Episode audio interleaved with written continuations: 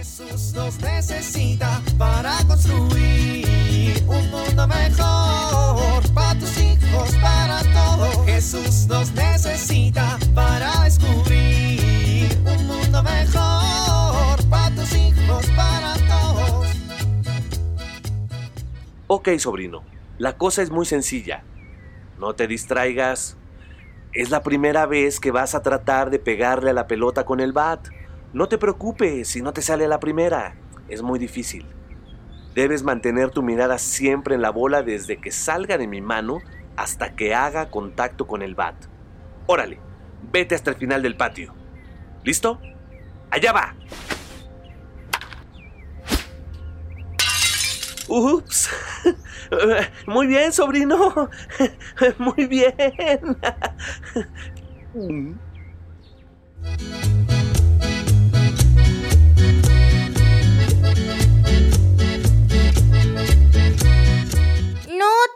diciendo que no funciona así. Pues yo digo que ¿qué te importa? Es que lo que estás diciendo no está bien. Pues no seas metiche. Tú no seas abusivo. Niños, niños, ¿qué está pasando con ustedes, niños?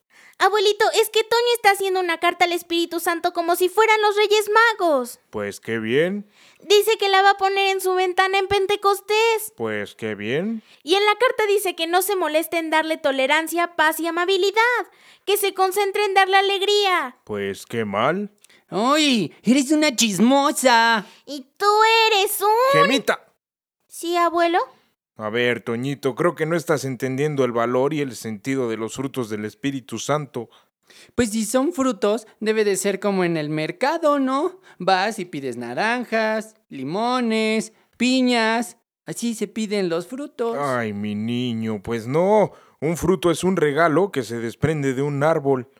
Es esta parte carnosa y jugosa que se forma en las ramas de los arbolitos cuando ya están maduros y listos para dar frutos.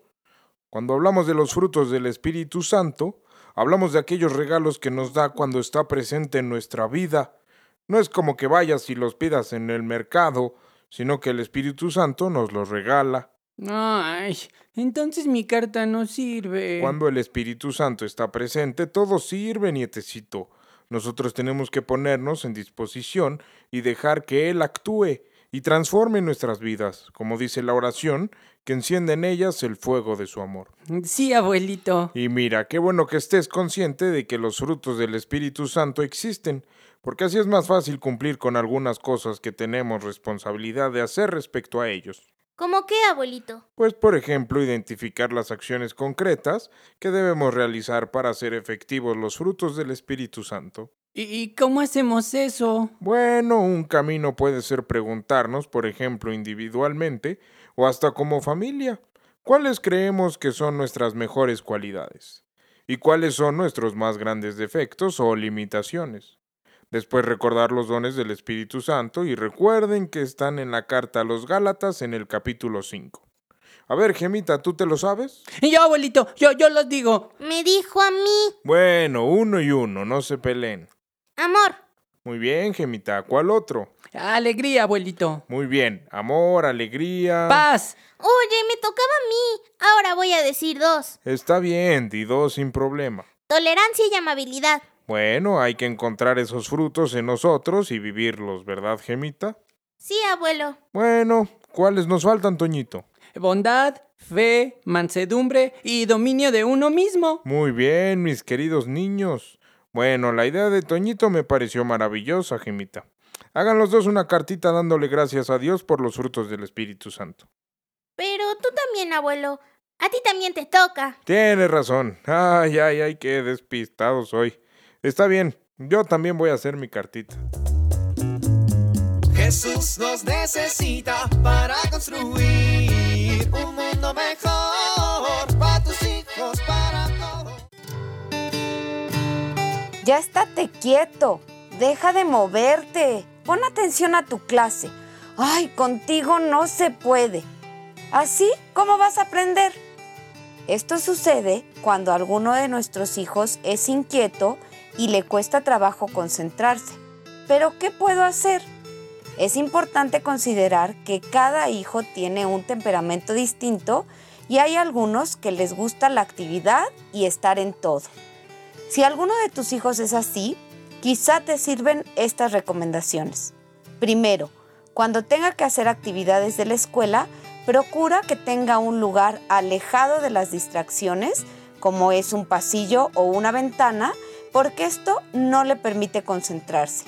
Segundo, tienes que exigir momentos más cortos para que esté quieto y permitir otros en los que se pueda mover y sacar su energía.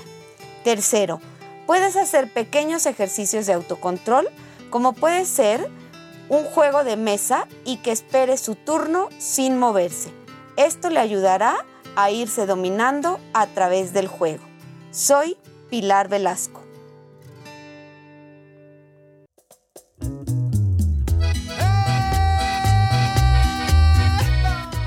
Oramos. Dios Espíritu Santo, ayúdanos a estrechar la relación contigo para acceder a las primicias de la gloria eterna. Amén.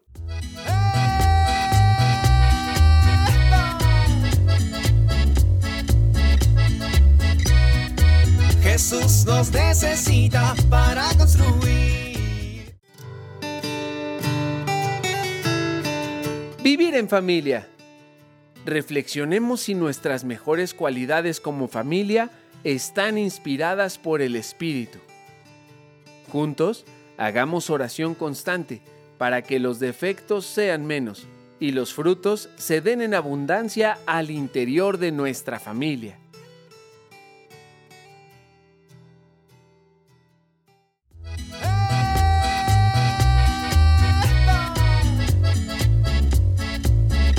Te invitamos a compartir y dialogar este encuentro de la serie Alianza con tu familia.